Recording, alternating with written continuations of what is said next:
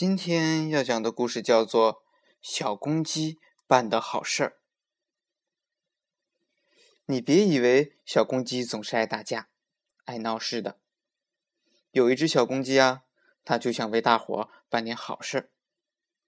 它自己不知道该怎么办好，就去问麻雀：“麻雀哥哥，我想给大伙办点好事儿，你说该怎么办呀？”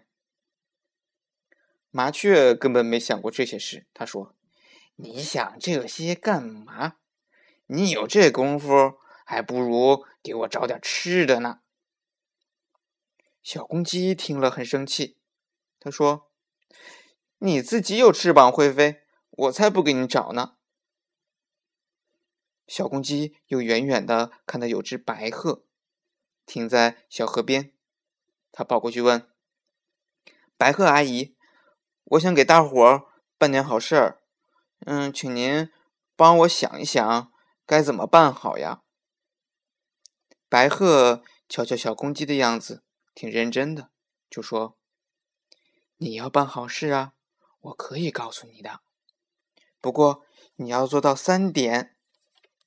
第一点呢，你不要怕艰苦；第二点，办了好事不要让别人知道。”第三点就是要永远办好事。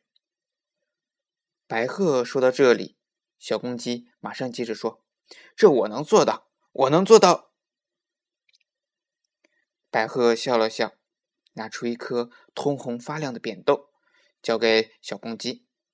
他再三说：“你把这颗种子埋到土里去，要看守三天三夜。”可别走开不管哦！三天过后，你就知道办了件什么好事了。往后你还要办好事，这能办到吗？我能办到。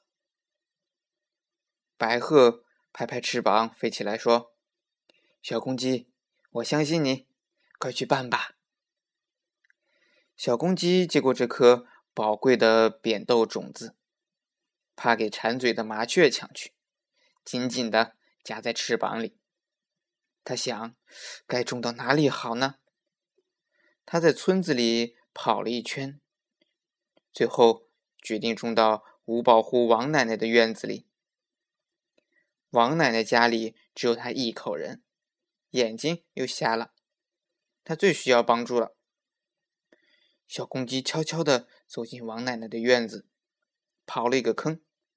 把扁豆种子埋在里面，盖上土，又浇上水，就在那里看守着。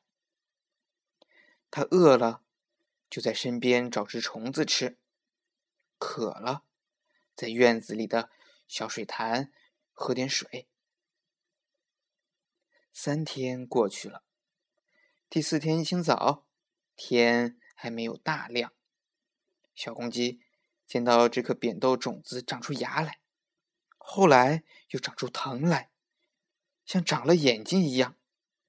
先爬到王奶奶的屋檐上，再爬到隔壁那家的房檐上，这样一家一家爬过去。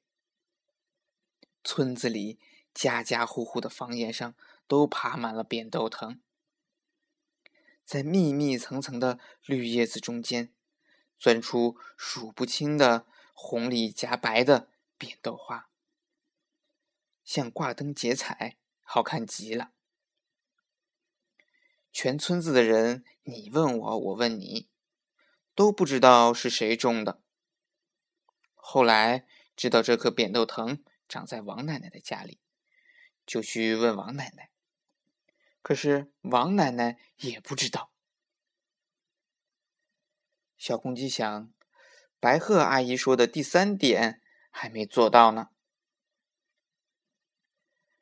王奶奶眼睛瞎了，白天黑夜分不清楚。小公鸡就学会了打鸣，本来只有早晨叫一遍，现在决定叫三遍，让王奶奶分得清哪是早上，哪是中午和晚上。后来，他天天叫三遍，一天也没停过。王奶奶特别喜欢这只小公鸡，想抓把白米喂它。可是这小公鸡叫过后就跑开了。